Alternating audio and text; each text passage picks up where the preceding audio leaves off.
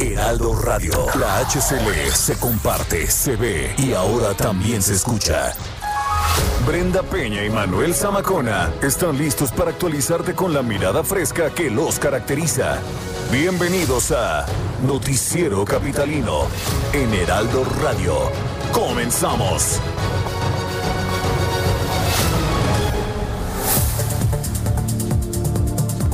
Exceso de mortalidad en la Ciudad de México por COVID-19. Ayer cayó de agua de lluvia que se espera en todo un año, dice la Conagua. ¿Qué es la alerta púrpura y en qué caso se utiliza? Aquí le explicamos. Después de seis meses abre el Papalote Museo del Niño. Mañana se dan a conocer los resultados del examen a nivel medio superior. Y se reanuda el servicio en su totalidad en la línea 3 del metro.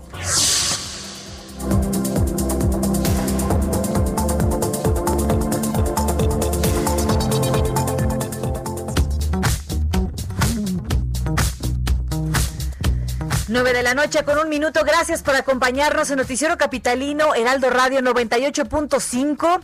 Este eh, jueves, ya 17, 17 de septiembre. Gracias por su compañía.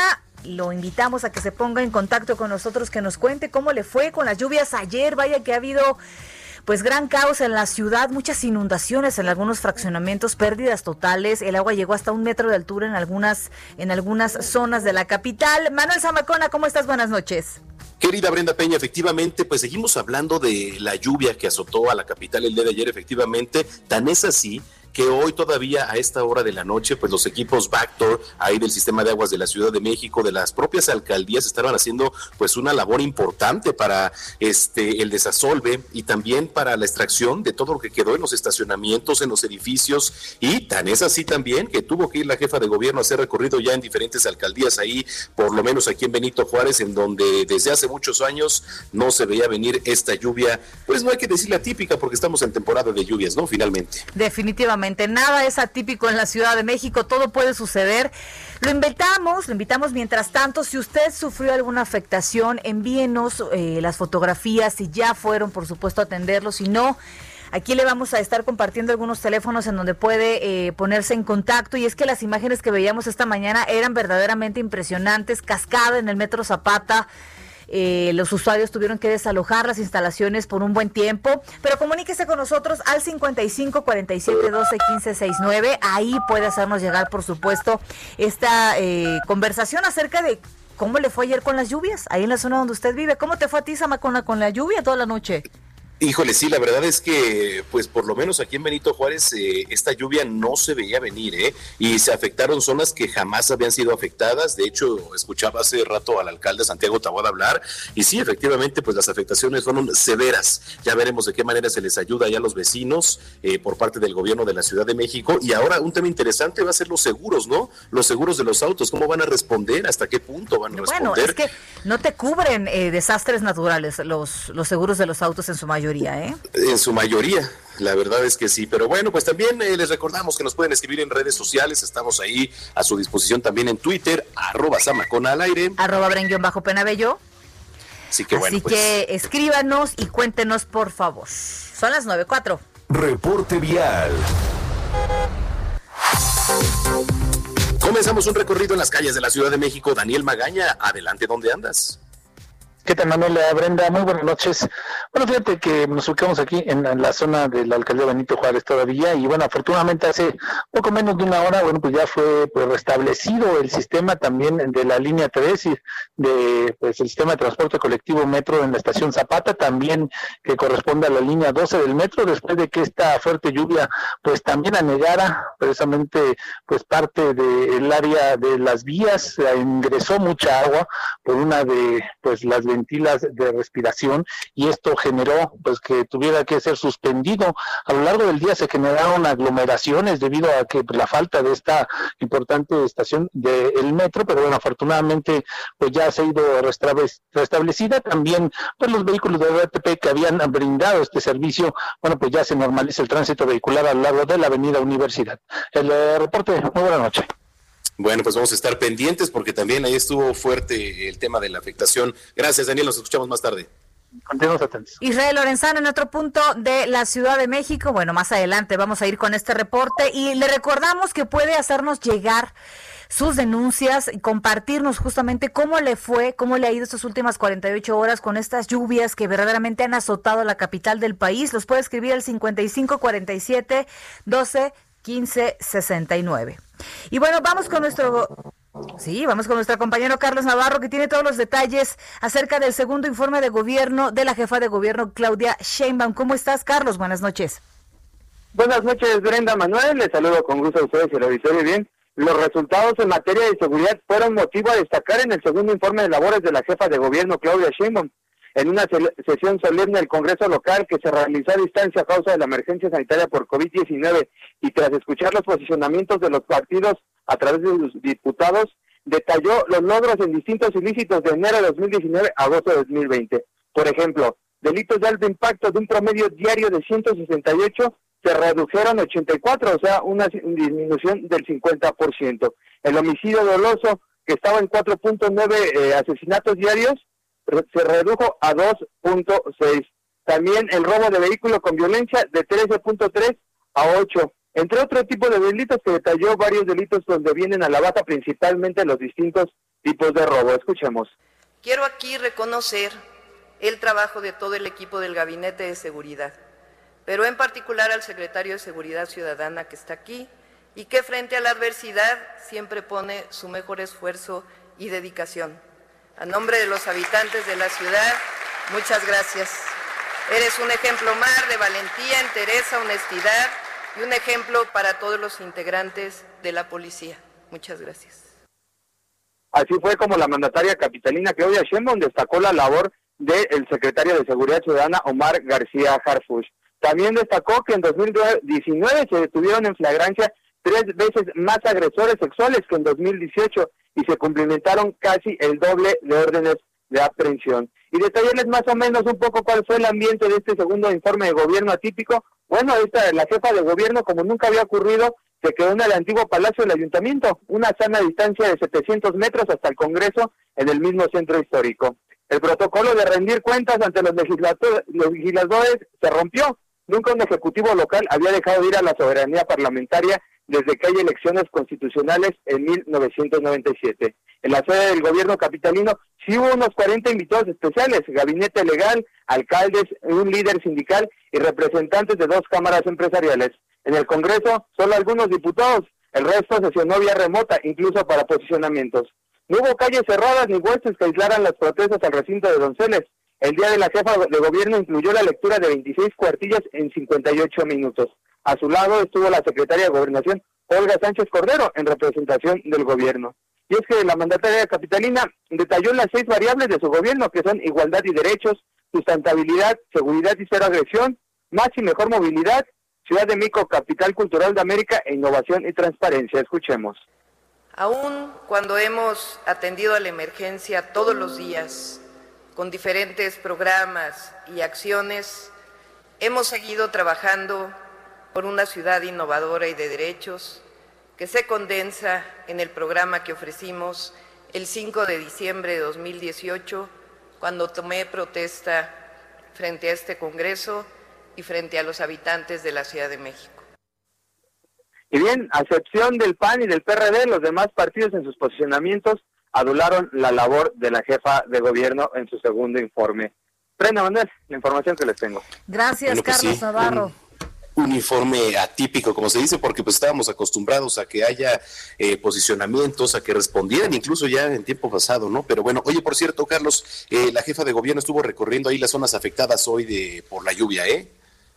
Es correcto. Eh, primero acudió a la colonia Desarrollo Urbano Quetzalcoatl y recorrió esa zona con la alcaldesa Clara Brugada, que nos contó que son 1.380 viviendas las que resultaron afectadas por las lluvias Incluso, bueno, varios vecinos se acercaron a platicar con nosotros, incluso una historia que nos cuentan que apenas habían comprado dos computadoras nuevas para sus hijos justo por ese ciclo escolar a distancia y lamentablemente perdieron las computadoras y le pidieron a la jefa de gobierno que los apoye de manera inmediata. En el caso de la colonia Portales en Benito Juárez, ahí fueron afectaciones un poco menores porque ocurrió en sótanos, en plantas bajas, no no hubo tanto tanta pérdida de, de enseres, porque recordemos que es una zona con mayor número de edificios, en este caso fueron casas en, las, en, la, en la alcaldía Iztapalapa, así es que bueno, ya será la siguiente semana que ya presenten el censo, pero la jefa de gobierno dijo que va a haber dos tipos de apoyos, uno para que recuperen los enseres y los y el otro a través de un seguro para que incluso los coches puedan eh, que se perdieron puedan rescatarlos.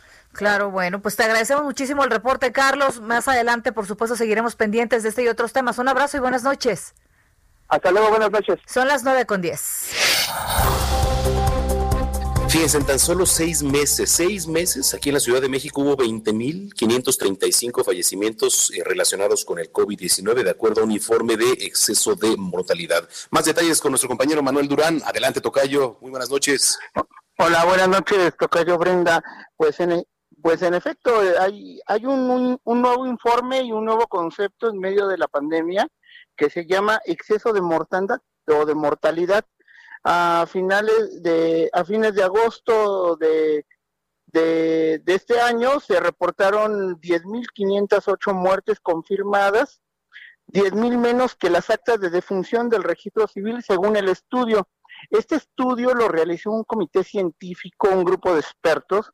Eh, ellos diseñaron una metodología, algoritmos que les, que les permiten eh, identificar cuántas muertes se tenían contempladas para este 2020 respecto a las de 2019 y encontraron que hay un exceso de mortandad de 143% solo en la Ciudad de México residentes eh, y entonces empiezan a desglosar y hacer la minería que le llaman de datos para poder para poder identificar cuántas de estas podrían estar asociadas a COVID y estamos hablando que más de 10 mil, casi el doble de las que se reportan de manera oficial, pues son muertes asociadas a COVID, pero que no están en el registro oficial.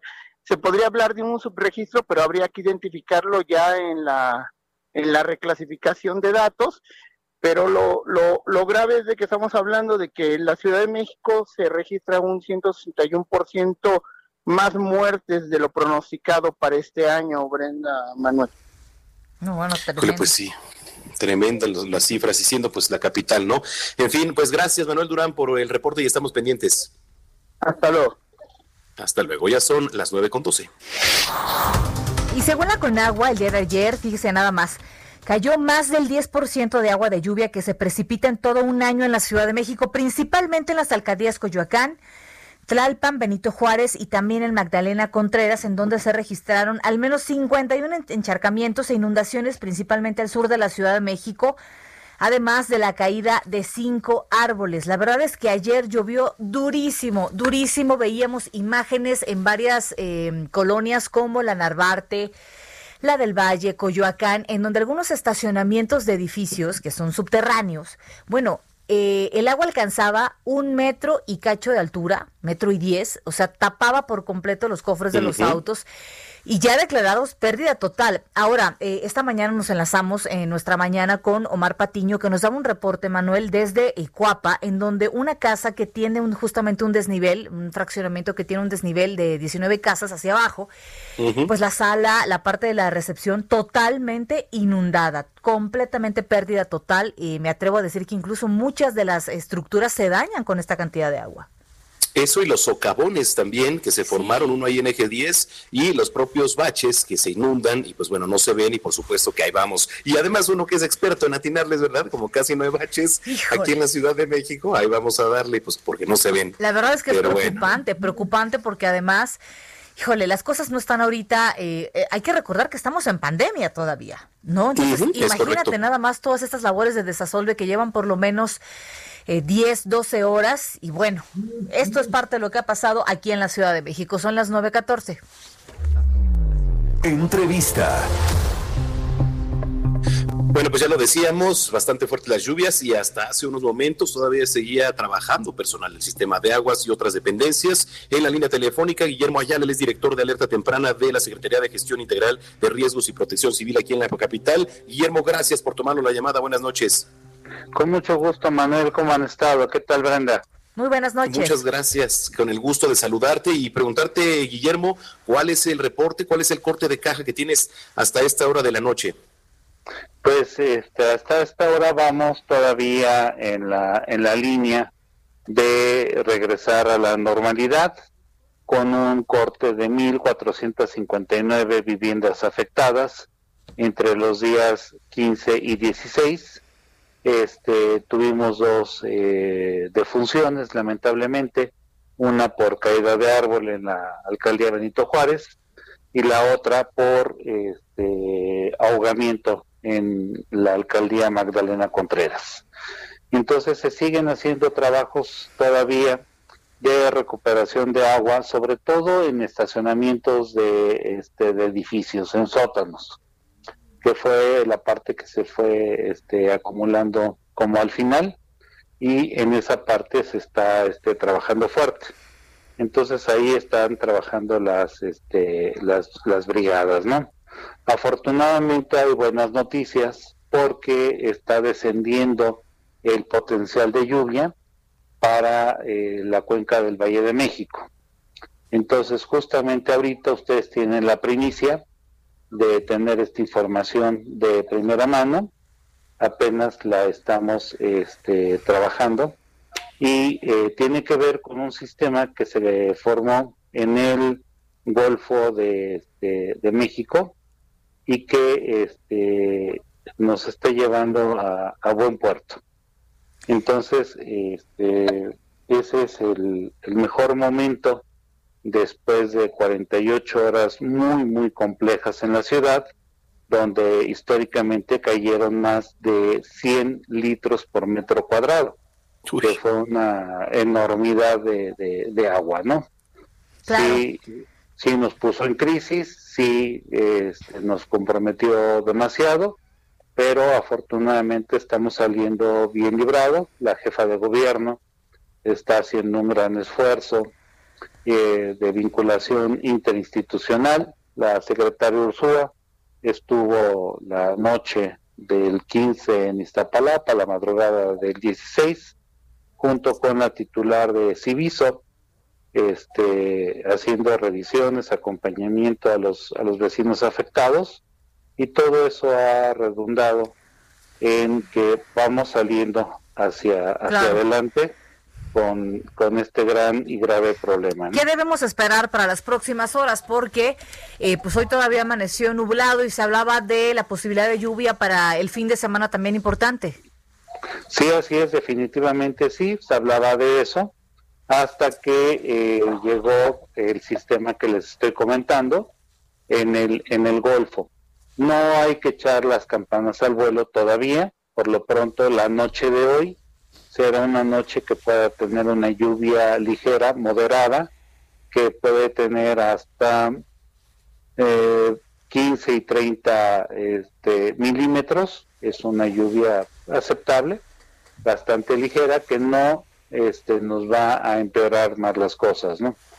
Este, vamos a poder seguir avanzando con las tareas de limpieza de desasolve y de revisión de este, la infraestructura hidráulica de drenaje. Claro. Bueno, aquí pues cabe también eh, recomendar a todos los que nos están escuchando el evitar tirar basura, el evitar este, pues todo esto que va generando también que las coladeras se, tapen, ¿no? Pero bueno, eso es una recomendación que se les viene haciendo desde siempre. Eh, Guillermo, pues muchas gracias, vamos a estar muy pendientes de, cómo vaya transcurriendo todo esto y esperemos que, digo, estamos en temporada de lluvias, tiene que llover, pero pues sí, sin duda han sido unas lluvias que, que han sido bastante fuertes. Sí, así es. Así es, pero seguiremos este, muy, muy pendientes como, como siempre para cualquier cosa y este, no duden en establecer contacto. Manuel, Brenda, claro. siempre es un placer, es un privilegio poder platicar con ustedes. Muchísimas gracias. Gracias y siempre, siempre es importante. Pues es Guillermo Ayala, ahí lo tiene. Él es el eh, director de Alerta Temprana de la Secretaría de Gestión Integral de Riesgos y Protección Civil de Brenda Peña. Pues ahora sí que, eh, pues vaya manera de llover y esperemos que las afectaciones sean hasta ahí, ¿no? Hasta el corte de caja que nos acaban de decir. Sí, caray, de verdad que sí, porque a raíz de esto luego vienen los accidentes y las tragedias. Ojalá de verdad pero qué importante el llamado, hacer conciencia, aquí lo hemos repetido muchísimas veces, evite tirar basura, las cosas en su lugar, porque parece ridículo, pero de verdad, de poquito en poquito, de bolsita en bolsita, pues caray, no, vamos, vamos haciendo un caos, ¿no? Correcto, ya son las 9 con 20. Agenda Capital, exposiciones, museos, teatro. Aquí está la agenda cultural de la capital.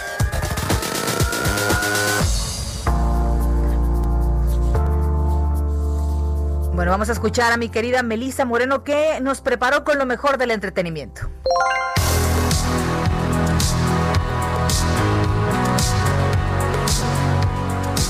Bienvenidos a la Agenda Cultural del Heraldo de México. Yo soy Melisa Moreno, editora de artes, y esta es la selección de eventos que tengo para ustedes esta semana.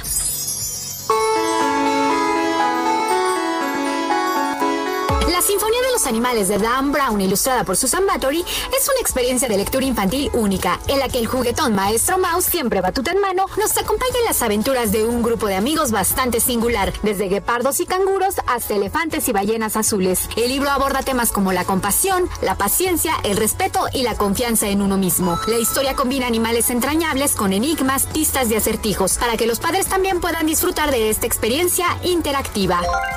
El libro tiene una aplicación móvil asociada mediante la cual pueden descargarse las piezas musicales de una manera muy sencilla. Este primer libro infantil de Brown es editado por Destino.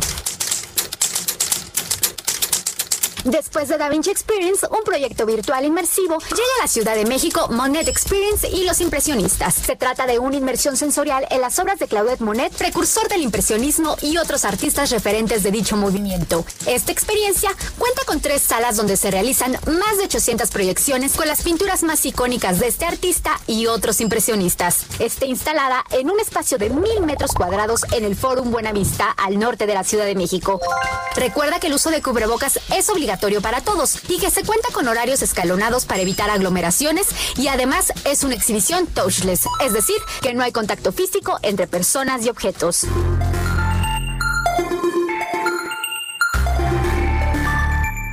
Luego de permanecer cerrado durante cinco meses por la emergencia sanitaria provocada por el COVID-19, el Papalote Museo del Niño reabrió al público este 17 de septiembre, implementando estrictas medidas sanitarias y un aforo controlado. Para que todos estén informados sobre cómo será el regreso de los visitantes, el museo publicó un protocolo de higiene, el cual prioriza el uso de cubrebocas durante la estancia, el lavado de manos y el uso de gel antibacterial, así como la sana distancia de 1.5 metros entre todas las familias así como el acatamiento de la señalética que indica el tránsito dentro del recinto. Informó también que los únicos espacios que permanecen cerrados hasta que el semáforo esté en verde son la megapantalla IMAX y el domo digital. Sobre los descuentos, la entrada permanece al 50% hasta el 27 de septiembre.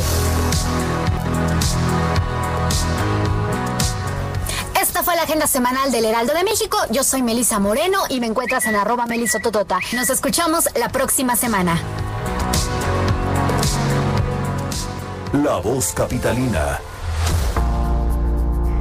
Gracias a mi querida Melisa. Vamos a ver algunos de los mensajes que ya nos ha mandado Manuel Zamacona. Dice, buenas noches, yo atento al programa y pasando lista, siento que su programa tiene muy poco tiempo. A ver, márcale por favor ahí a... A ver, ahorita vamos a hablar. Dice, ¿a Este, quién, Vamos a quién habría de escribirle para que suban dos horas de programa? ¿O dónde iniciamos la encuesta? Dice Madre- José Cortés. Madre mía, madre mía. Este, que no, que no, que no son horas, dicen. No son horas. que mejor mañana las Que mejor mañana, ¿no? A una hora más decente.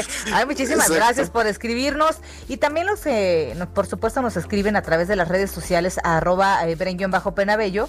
Y arroba Zamacón al aire. Oye, ¿qué Escriban. tal el Museo del Niño, eh? ¿Has ido al Museo del Sí, Niño? fíjate que he ido un par de veces. Este, a mí me llama la atención algo. Pues acuérdate que el eslogan es toca, juega y aprende.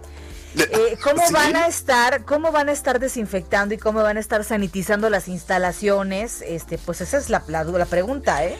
Sí, eh, sí, la verdad es que veía yo a- con el reporte de Ingrid Montejano esta tarde que se dio una vuelta por ahí y veíamos, digo, ev- evidentemente la afluencia y el aforo pues es en un 30% como se ha estado haciendo, pero aún así la verdad es que sí tienen que tener unas medidas de sanitización específicas para Así este museo, siendo que estamos hablando de niños. Definitivamente, así que pues ya sabe, ya está abierto. Vamos a una pausa, Zamacón, y regresamos con más. Venga.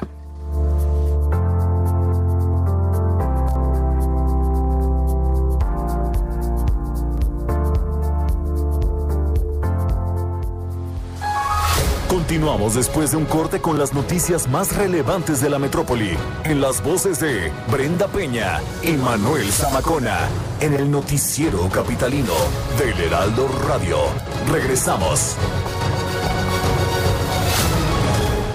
Heraldo Radio, la HCL se comparte, se ve y ahora también se escucha.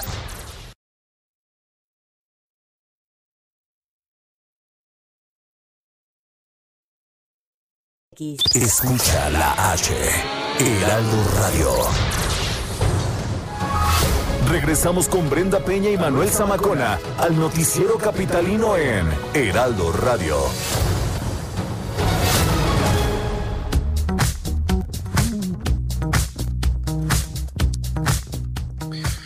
Son las eh, nueve de la noche con 30 minutos en el tiempo del centro de la República Mexicana. Gracias por continuar con nosotros aquí en el Noticiero Capitalino a través de la señal del Heraldo Radio. Usted sintoniza el 98.5 de FM aquí en la Ciudad de México. Y bueno, pues... Eh, antes de ver sus mensajes, les recordamos que nos puede escribir a través de nuestro WhatsApp 55 47 12 15 69. Ahí le va de nuevo 55 47 12 15 69. Brenda Peña, pues también que nos manden mensajes a través de las redes sociales. Así es, arroba Brenguio bajo Penabello. arroba Zamacona al aire. ¿Ya viste quién fue la ganadora del avión? Qué groseros son, ¿eh? Qué bárbaro. Qué bárbaros. ¿Qué estás comiendo? Invítame, por favor, Brenda Peña. escucha? Sí, sí, claro. ¿Sabes, querido Orlando compró aquí unos, unos rascabuches que le llaman? ¿Qué? Orlando. Oye, Orlando, ¿qué estás comiendo? ¿Qué estás comiendo hoy? Porque este, tengo interés en saber si es hamburguesa, si es pizza, si es este hot Para mi sorpresa, nada. ¿Nada? Nada. Qué raro, no puedo creerlo. Ay, ay, ay. Pero bueno, lo que más me sorprende es que no suban de peso cuando comen porquería diario. Sí, ¿verdad? Sí, sí Uno respirando ya le aprieta el vestido, cara. ay, ay, ay. Bueno, oiga, y también nos puede ver a través de la página web www.heraldodemexico.com.mx. Ahí están, por supuesto, las web en tiempo real. También nos puede sintonizar. Pero bueno, pues eh, ya son las 9 de la noche con 33 minutos. Reporte vial. Regresamos a las calles de la Ciudad de México. Daniel Magaña, ¿qué nos tienes? ¿Qué tal, Brenda? Ahora nos encontramos recorriendo por la zona de la calzada Ermita y Tapalapa, prácticamente, pues en la zona de Tlalpan, las personas que avanzan de José María Rico, este tramo pues, del eje 8 sur en dirección hacia la zona de la avenida Plutarco y las calles han mejorado mucho las condiciones vehiculares, incluso la zona habitualmente problemática que es esta incorporación hacia la zona pues, de la avenida Tláhuac del eje 3 Oriente, no encontramos complicación alguna para ingresar hacia el perímetro de Minerva o bien para las personas que continúan a través de la calzada Ermita en dirección hacia Constitución de 1917. El reporte, muy buenas noches. Dani, muy buenas noches para ti. Hasta luego. En otro punto de la capital está nuestro compañero Israel Onezana. Isra, adelante, ¿dónde andas? Brenda Manuel, muchísimas gracias, les mando un abrazo, es un gusto saludarles. Pues bueno, nosotros tenemos información para quien se desplaza a través de la vía Morelos. Esto ya es perímetro del Estado de México. Hemos recorrido desde la zona de Centenario y prácticamente hasta la zona de Tulpetraque. En términos generales, circulación aceptable, algunos asentamientos en los cruces marcados con semáforo, pero nada para abandonar esta arteria. Por suerte, hoy no ha llovido en toda esta zona y eso es una muy buena noticia para nuestros amigos automovilistas que van con dirección hacia la carretera Toca Lechería, hacia la vía José López Portillo. El sentido opuesto, la circulación favorable, algunos asentamientos para incorporarse a la México Pachuca, pero nada para abandonar esta arteria. Brenda Manuel, información que les tengo. Pues es que ya llovió lo que tenía que llover ayer. Pero bueno, gracias, Isra. Hasta luego. Hasta luego, son las 9.33. Oiga, y a seis meses de cerrar, inicia nuevamente operaciones el Papalote Museo del Niño. Ya se lo platicábamos antes de la pausa y todos los detalles los tiene Ingrid Montejano. ¿Cómo estás, Ingrid? ¿Qué tal? Muy bien, muchas gracias. Pues así es, fueron seis meses que permaneció cerrado este museo y a partir del día de hoy pues reabrieron sus puertas con todos estos protocolos que ya conocemos, todas estas medidas sanitarias. Importante decirles que al 30% de capacidad pero bueno, una nueva oportunidad pues para todos los pequeñitos de casa que han estado durante esta contingencia en cuarentena o encerrados en sus casas, pues retoman actividades. El museo abrirá de jueves a domingo de 11 de la mañana a 4 de la tarde y algo muy importante, pues eh, el precio de reapertura es del 50%, esto en apoyo a todas las familias mexicanas y justo el día de hoy que estuvimos ahí, pues vimos cómo todos estos niños están cumpliendo con las medidas sanitarias, están utilizando sus cubrebocas. Es un museo muy interactivo, por lo que el cuidado eh, en cada una de las actividades es obligatorio el gel antibacterial. Cada que los niños tocan algo, eh, se les aplica gel antibacterial y están eh, todos los anfitriones o las personas que los reciben muy pendientes de estar limpiando, de estar con ellos, de explicarles esta nueva normalidad. Así que bueno, una opción para ellos porque prácticamente todas las actividades que se han reabierto no los incluía. Definitivamente, y esa era justamente nuestra duda, ¿no, Samacona? ¿Cómo le hacen? Porque justamente el lema es toca, juega y aprende, y ahorita justo el tocar es lo que no nos está permitido. Pues sí, no se quitó, también nosotros teníamos nuestras dudas, sigue siendo interactivo, los niños pueden seguir tocando, jugando, aprendiendo, pero sí, desde que entran se les explica, se les pone gel antibacterial en cada una de las actividades, tiene 100 actividades aproximadamente, les colocan gel y luego los mismos chavos, porque son jovencitos quienes están al pendiente de los niños, limpian con sanitizante, este, están por turnos los niños, la sana distancia, así que aunque están tocando, pues no están poniendo en riesgo o complicando con todas estas medidas sanitarias su actividad y pues siguen siendo niños, a final de cuentas se les permite que sigan teniendo esa esencia y se sigan divirtiendo pues afuera. Claro, por supuesto. Pues muchísimas gracias Ingrid, muy buenas noches y gracias por el reporte. Gracias a ustedes, excelente noche también. Muy buenas noches, son las 9.36. Bueno, y hoy en rueda de prensa, el delegado de programas para el desarrollo del gobierno federal, Juan Carlos Loera de la Rosa, hizo un llamado a los chihuahuenses, para todos los que nos escuchan allá, un saludo, a respaldar el Estado de Derecho en la entidad. Esto tras destacar que en las acciones para frenar la extracción de agua de las presas de Chihuahua se encuentra el gobernador Javier Corral poniendo en riesgo, dijo, los tratados internacionales y en consecuencia, pues las actividades económicas del Estado. Vaya tema este de eh, las presas de agua ya, que ya lleva por lo menos dos semanas que está, pero calientito el tema. En fin, le vamos a dar seguimiento. Ya son las nueve con 38. Y mañana el Comipens va a publicar los resultados del examen de admisión de educación media superior. No hay una hora específica en el que los resultados se vayan a publicar, así que le vamos a dar el paso a paso para consultar los resultados. Tome nota ingresar al sitio web de comipens.org.mx, eh, capturar los datos de número de folio y CURP. Una vez que eh, ingresaste los datos, te va a arrojar el resultado de tu examen. Dar clic en procedimientos y requisitos de inscripción para conocer los documentos que se necesitan. Guardar y también es muy importante imprimir el reporte de resultado que también se podrá enviar al correo electrónico. Entonces ahí tiene justamente esta metodología Recuerde que eh, ASI es igual a asignado, CDO es concursante con derecho a otra opción. NP es no presentó, IBI es baja irregular, como seguramente sería el señor Zamacona, ¿no? Baja irregular. yo sí, la verdad es que sí, siempre, siempre había sido baja, la verdad, ¿eh? Era así medio un desastrito ahí en la escuela. no me digas. Pero mira, pregúntale a los que sacaban 10 dónde andan. No, no es cierto. Cállate, no estás promoviendo. No, hay que estudiar, hay que prepararse, hay que, cultivarse, ¿no? Es correcto. bueno, ahí tiene justamente eh, cuáles son los pasos a seguir eh, si usted quiere ver los resultados del examen de admisión Educación Media Superior. No, son las 9.38. Bienestar, ciencia e innovación con Mariano Riva Palacio, una voz autorizada para hablar de todos los temas.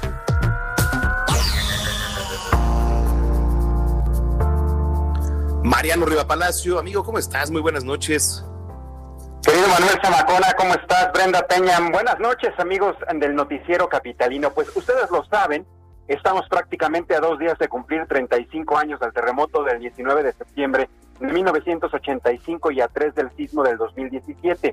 Y desde la primera fecha, pues han cambiado muchas cosas, desde el reglamento de construcción para la capital del país, como la cultura de protección civil, y se ha avanzado mucho. Sin embargo, todavía hay actividades por hacer, pero sobre todo aprender, pues como habitantes de la Ciudad de México y sus alrededores. Cada vez que hacemos un simulacro, Brenda Manuel, pues la gente participa, la mayoría de forma entusiasma, entusiasta, pero también hay quien lo hace porque en su trabajo pues se lo piden, se lo ordenan. Hay quien lo toma muy en serio y hay también quien lo ve como un rato de chacoteo.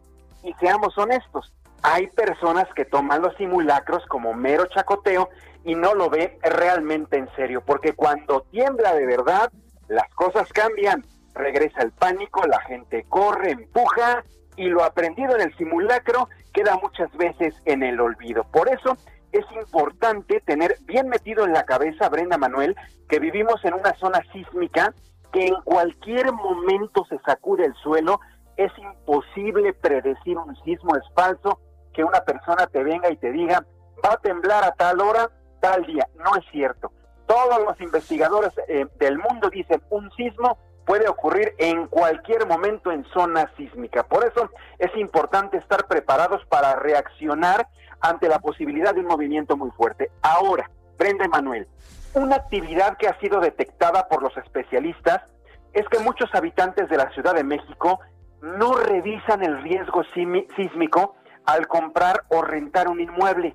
A decir de Carmina Jiménez Quiroga, ella es asistente de investigación del Centro Transdisciplinar Universitario para la Sustentabilidad de la Universidad Iberoamericana de la capital, mucha gente no revisa el riesgo sísmico por alcaldía y colonia al momento de comprar una casa o un departamento.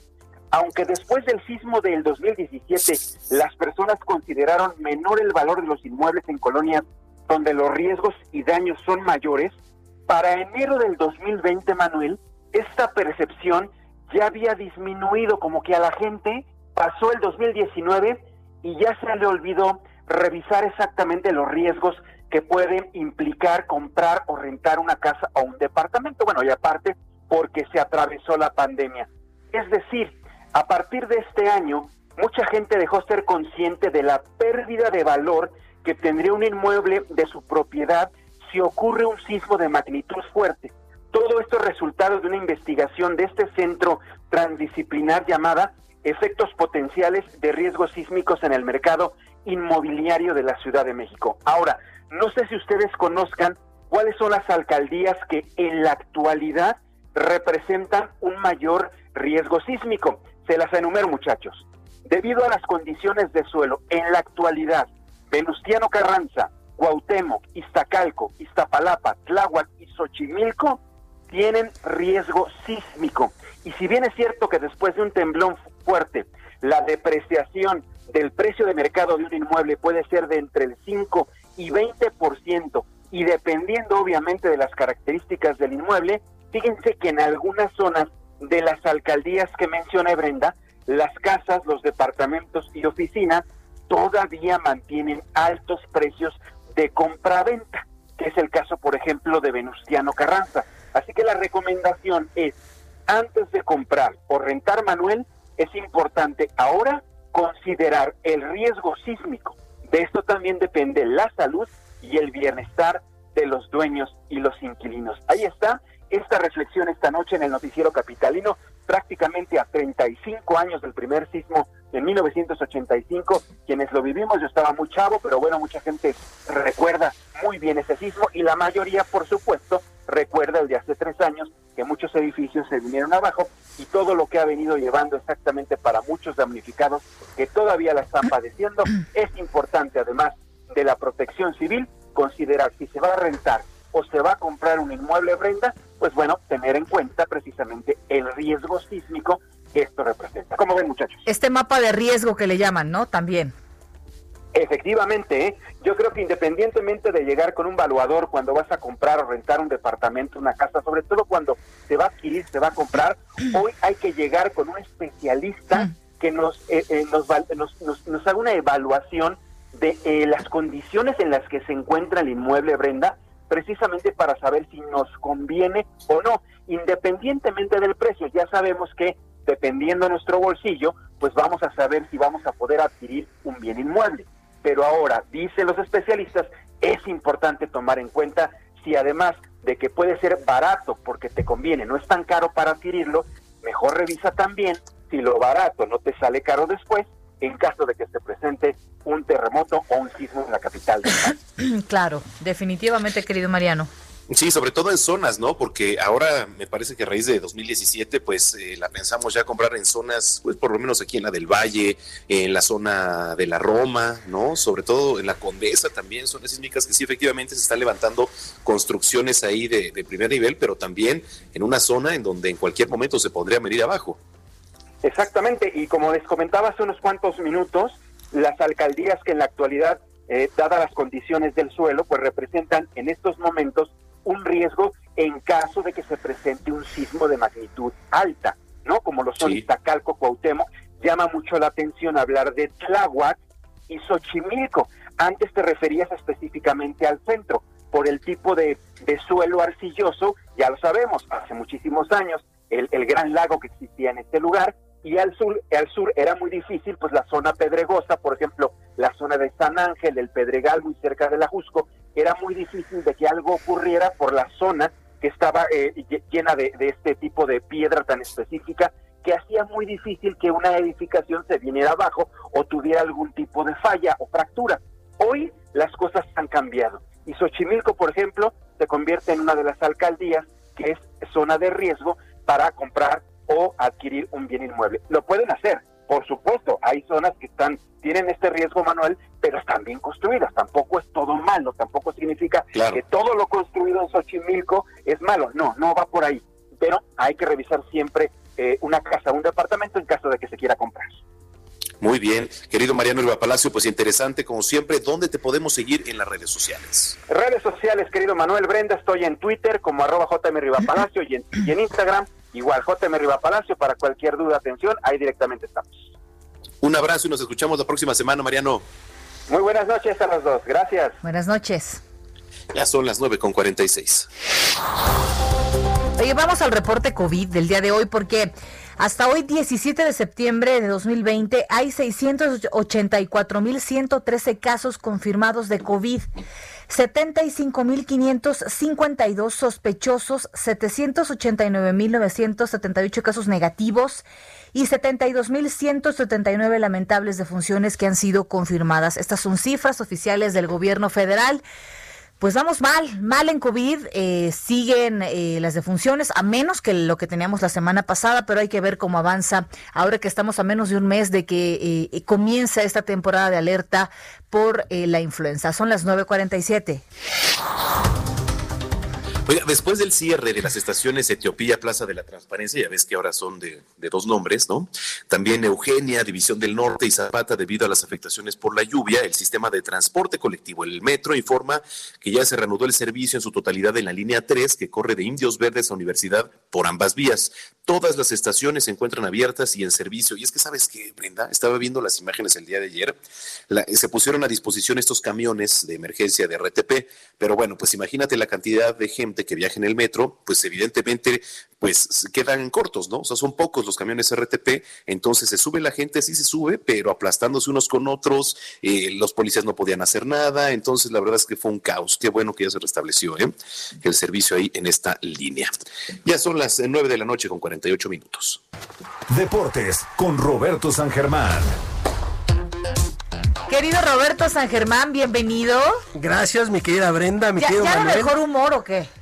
Siempre, siempre. Ayer, ayer lo que pasa Ayer ya- aventando todo, pateando puertas, No, no, o sea, hijo. qué Nunca mente, nunca mente, pero. tristeza, o sea, la verdad es que no, no, no, la verdad es que no, pero bueno, es que también de repente me ofusqué y bueno, nos pusimos un poquito locos, pero bueno, oigan, vamos a hablar de los eh, de lo que está sucediendo con la selección mexicana, porque Luis Montes, ese sí se enojó, ya renunció, ya les dijo, a mí ni ¿Y me vuelvan a hablar. Mira, yo creo que Luis Montes ha sido un jugador que ha tenido muy mala suerte cuando lo llaman. Para el Mundial de 2014 hay que recordar que se rompe la rodilla en un partido de preparación contra Ecuador. Fuera Mundial. 2018 llegó Juan Carlos Osorio y si no medías 1.70 no era seleccionable. Híjole. Ándale. Y él medía 1.70 como el promedio del mexicano, ¿no?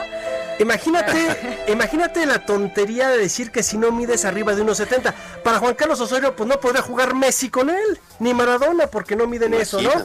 Entonces, se quedó, no pudo ir. Y en esta ocasión, pues ya se da cuenta que tampoco lo están buscando porque tiene 34 años. Sacó un comunicado, habló y dijo, yo ya renuncio a la selección nacional, o sea, ya ni me busquen, ya no nada, yo no voy. Y espérame, el problema es que el Club León está muy molesto con el Tata Martino. Mm. Porque hay que decirlo, León está jugando bien, Montes y Navarro son titulares. Están llevando jugadores que no son titulares y creo que tiene toda la razón de estar Ríspido, molesto. está ríspido el, el- el ambiente. Mira, ya cuando el jugador dice que ya renunció, pues pues seguramente imagínate. pues el entrenador le va a decir, pues bueno, ya haces tu berrincha y nos vemos. Me, me da- me haces un favor. Oye, está como Carlos Vela, ¿no? Bueno, ve- vela él sí ya dijo, mira, yo la verdad es que vivo en Los Ángeles, a mí el deporte que me gusta es el básquetbol, voy a ver el básquetbol, no me hablen, no me molesten, No gano muy bien. necesita el dinero. No, de verdad Carlos Vela, él te lo dice, a mí el deporte que me gusta es el básquetbol, juego fútbol porque ese es mi trabajo. Ay, qué va. Así. Y se vale, Batistuta también lo decía. Alguna vez le preguntaron a Batistuta, oye, ¿tú ves un partido de fútbol? Bueno, no, ni pierdo mi tiempo, yo ni me vería. Digo, esa es mi chamba, es a lo que me dedico, pero yo no vería un partido de fútbol. O sea, son de esas cuestiones que de repente dices, ¿cómo puede ser? Sí, Claro. Carlos Vela también. Oigan, y hablando de otro tema, ¿se acuerdan de la novela Messi Bartomeu? Claro. Sí. Vaya novela. Bueno, parece que al final el que se va a quedar en el Barcelona va a ser Messi y al que van a correr es a Bartomeu. Porque hay una cosa que se llama moción de censura. No caben los dos. No, no caben. Es como eso de que en este pueblo no caben los dos. Así que se llama moción de censura. Y tenían que conseguir más de 16 mil firmas. Ya las consiguieron. Ándale. Consiguieron 20 mil Mm. firmas que las van a checar. Tienen 10 días para checarlas y después entrar como una cuestión de juicio así de que a ver. Pero que este hombre ya sale con un pie fuera, ¿no? Además. y lo pueden quitar. Que es lo peor de todo. Lo van a quitar. Y además este hombre puede terminar en la cárcel. Porque encontraron desvíos. No, esto, esto va a terminar como novela mexicana. Oye, igual y Juan Osorio por ahí, exactamente. Sí, ya puede ir Oye, retomando, anda puede ir aquí estudiando en la cabina animando la, la sección de mi querido Sí. Roberto, como no tienes idea, ¿eh? ¿Sabes que voy a tener que dar unas pizzas y unos tacos, eh? Porque esto está, pero de, de- de miedo, ¿eh? Sí, ¿verdad? Bueno, sí, efectos especiales Efectos y todo. especial y De milagro me pusieron la voz de Enrique Rocha o algo así, pero. No, no, no, Una cosa así fuerte. No hay igual, no hay igual a la- a tu Lo sé, voz, a lo tu sé, no, la de no Enrique igual. Rocha, no, la verdad de Enrique Rocha, mis respetos, ¿no? Pero, oigan, estas situaciones están fuertes, pero a ver qué sucede con el Barcelona y Lionel Messi. Y ojo, no es capricho de Messi, porque van a empezar todo mundo. No, es que Messi lo corrió. No, no es capricho de Messi. Pues es que tampoco es tan sano, ¿no? Después de todo lo que pasó. ¿Sabes cuál es el problema? Que ha tenido una muy mala gestión. La gente está muy molesta. Después de haber sido el mejor equipo del mundo durante mucho tiempo, llegó este hombre y acabó con todo. Pues sabes que ya mejor vete. Sí. Tres años malísimos. Los vemos y malísimos. Ni siquiera para las arcas. A lo mejor tú es dinero. Pero de repente esos equipos no te interesa el dinero, sino es el poder que tengas en la liga donde estás. Y si ganas una Champions, todavía más. Pues eres el. A ver, los europeos quieren ganar la UEFA, la de las naciones. Claro. Y la Champions. Por supuesto. O sea, de verdad, son, son estas situaciones, pero es lo que tenemos. Y ahorita el juego del jueves por la noche está bueno. Parecía que Está no. bueno, está, está bueno. bueno. Los Browns de Cleveland van ganando, pero se están acercando los bengalíes de Cincinnati con Sí, este duelo. gol de campo. Es el, es el duelo del clásico de Ohio, porque los dos son del estado. Entonces, a ver quién gana, ¿no? es pues ya, correcto. estaremos pendientes. Y tus Yankees ganaron. Oye, van imparables, ¿eh? Tus Yankees están a nada. Oigan, y ya nada más terminar, el Miami Heat le volvió a ganar a los Celtics el día de hoy y está la serie 2 a 0 en la conferencia del Este en el básquetbol de la NBA. Eso, el básquet. Eso. Muy bien, pues en tu querido. tierra se juega mucho, ¿no? Se juega mucho el básquet. También el béisbol, ¿eh? Pero bueno. Sí, sí, Muy bien, Oye. ¿dónde te seguimos en redes Este, sociales? no sé si Robert? todavía hoy. Ya mañana. No, si en Twitter como arroba R San Germán, ahí estamos para servirles. Ay, de veras. Muy bien, veras. arráncate con la de Totó de África, mi querido Orlas, que es un rolón para irnos, ¿no? Brenda Peña. Ah, sí. Y, oye, pero ¿por qué? ¿Qué pasó o qué? ¿Qué pasó de qué? Pregunta Nada. Roberto. Yo bien, ¿no? no, ¿A, a raíz de qué o qué? Ah, que porque No, les pues- gusta la cabina. No, andan en- de un empoderamiento que no sabes en la cabina, ¿eh? Ah, sí, también. Sí. Bueno, pues gracias por habernos acompañado a Noticiero Capitalino. Lo invitamos mañana. Acompáñeme de 7 a 9 en nuestra mañana. Gracias, los espero yo en punto de la una de la tarde en Noticias México. No se los pierdan todo a través de la señal del Heraldo Televisión y tenemos una cita aquí a las nueve de la noche en el Noticiero Capitalino. Muy bien, muy buenas noches.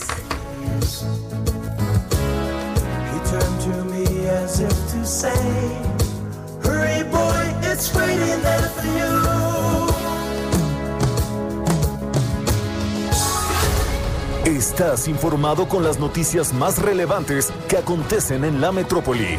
No te pierdas la próxima emisión de Noticiero Capitalino con Brenda Peña y Manuel Zamacona.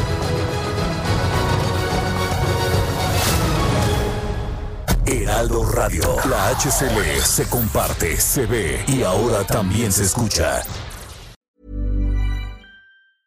Every year, one thing is always predictable postage costs go up. Stamps.com gives you crazy discounts of up to 89% off USPS and UPS services, so your business will barely notice the change. Stamps.com has been indispensable for over 1 million businesses just like yours. It's like your own personal post office. No lines, no traffic, no waiting. Sign up with promo code PROGRAM for a four week trial plus free postage and a free digital scale. No long term commitments or contracts. That's Stamps.com code PROGRAM.